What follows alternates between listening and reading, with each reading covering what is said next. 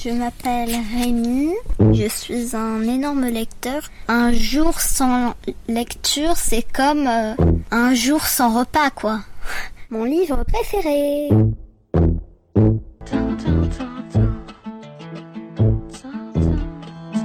Aujourd'hui, je vais vous parler de Chasseur de livres de Jennifer Chambliss Bertman. La vie est un jeu, et les livres en sont les jetons. C'est la devise de Garrison Griswold, auteur de best-sellers et créateur de Book Scavenger. Ce jeu de société addictif, grandeur nature, fédère à travers le monde une communauté de milliers de dévoreurs de livres, fans d'énigmes et de chasse au trésor littéraire. Leur rêve à tous, gravir, à chaque cryptogramme déchiffré, les échelons honorifiques de Book Scavenger, qui portent les noms des plus célèbres détectives de la fiction. Alice Roy, l'intrépide blonde au volant de son cabriolet vert, Sherlock Holmes, le vénéré limier de Baker Street, mais aussi Sam Spade, le héros du Faucon maltais de Dashiell Hammett, Miss Marple, l'héroïne d'Agatha Christie, et le tout premier d'entre eux, chronologiquement parlant, le Dupin d'Edgar Allan Poe. Mais patatras, dès les premières lignes du livre, le créateur du jeu culte, surnommé le Willy Wonka de l'édition, est déclaré game over. Mourra-t-il avant de dévoiler son tout dernier jeu? Ses lecteurs en perdent le sommeil, et parmi eux, Émilie, 12 ans et 9 mois d'existence, l'héroïne de Chasseurs de livres. En matière de lubie littéraire, l'ado a de qui tenir? Son père, correcteur dans l'édition, est totalement obsédé par son idole, Jacques Kerouac. Comme le héros de Sur la route, son credo est nulle part où aller, c'est-à-dire partout. Résultat, la famille déménage tous les quatre matins. C'est d'ailleurs autant un choix de vie qu'un projet éditorial, puisque les parents d'Émilie alimentent ainsi un blog intitulé 50 maisons dans 50 États. La jeune américaine ne comprend pas ses parents qui mettent les voiles à peine installés. Pour elle, c'est comme commencer plusieurs livres et n'en terminer aucun.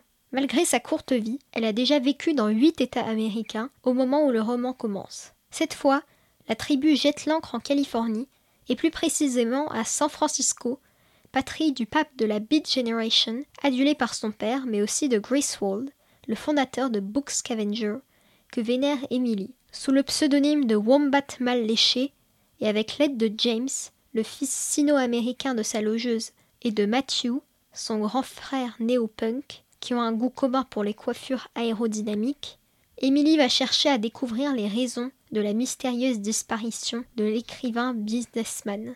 C'est l'occasion pour nous, lecteurs, au fil de son enquête, de faire un brin de tourisme littéraire sur les traces du scarabée d'or d'Edgar Allan Poe.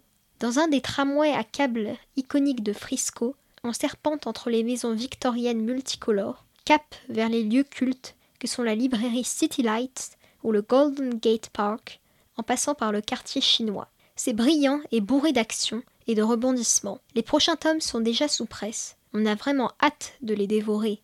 Je vais vous lire un extrait. Voilà ce qu'Edgar Allan Poe et Jules César avaient en commun. Ils étaient tous les deux amateurs de codes de substitution monoalphabétiques. Les yeux rivés sur Mr. Quisling, en train de transcrire le message au tableau, Émilie pria pour que la cloche sonne ou que quelqu'un déclenche l'alarme incendie. Jules César a développé le premier code de substitution, poursuivit le professeur. De nos jours, nous l'appelons le chiffre de César.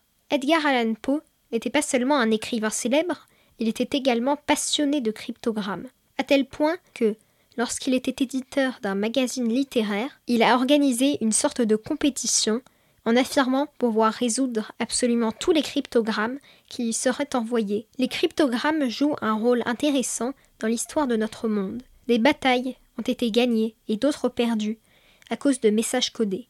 Des tentatives d'assassinat ont été déjouées parce que les plans cryptés ont été interceptés et décodés, ou, inversement, des assassinats ont été menés à bien.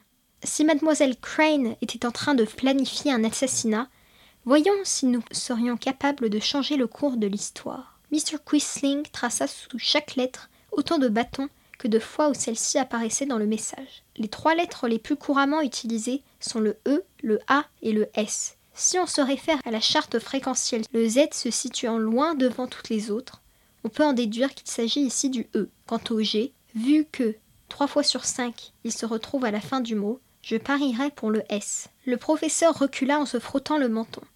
Il s'agissait de la même technique que celle employée par le personnage de Scarabée d'or pour décrypter le message secret. Chasseur de livres de Jennifer Chambliss Burtman paraît aux éditions PKJ dès 11 ans. Retrouvez la chronique de Rémi sur le site d'Enfantillage.